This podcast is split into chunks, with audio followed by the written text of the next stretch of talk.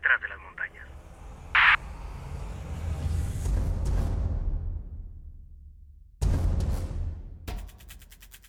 Hola amigos, soy Oliver Meneses y estamos platicando acerca de el desarrollo de la obra Detrás de las montañas.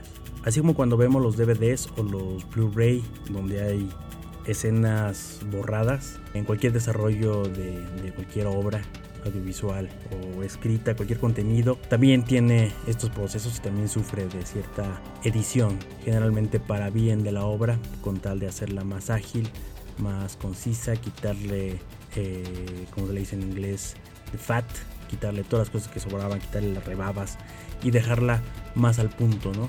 Nada que, nada que vaya estorbando con el desarrollo de la obra.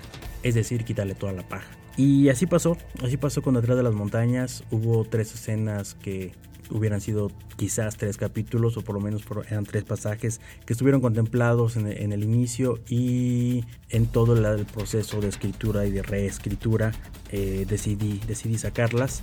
Obviamente esto, a diferencia de lo que sucede en un DVD, pues no es, no, es posible ni viable ni deseable que, que, que se conozca en, otros en otros medios. Entonces nada más voy a platicar brevemente de estas tres escenas. Uno era el desarrollo de los personajes Yves y Claudette, que son los, los reclutas, los que traen a, Jean Dumay a trabajar para la guerrilla del sureste.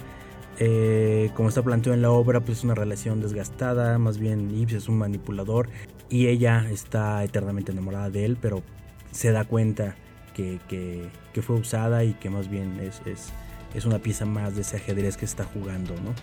Entonces había mucho más de romance, mucho más de reclamos, mucho más de esa de evidenciar esa relación que llevaban entre ellos y que al final decidí que era al no ser la pareja protagonista, tampoco estaba dándome mucho y solo estábamos dejando a Claudette más bien como una como una mujer más histérica, digamos, y a Ives como un tipo más ojete, por decirlo así, y no nos estaba llevando nada, no estábamos construyendo adecuadamente los personajes y quizás hubiéramos estado perdiendo empatía con ellos.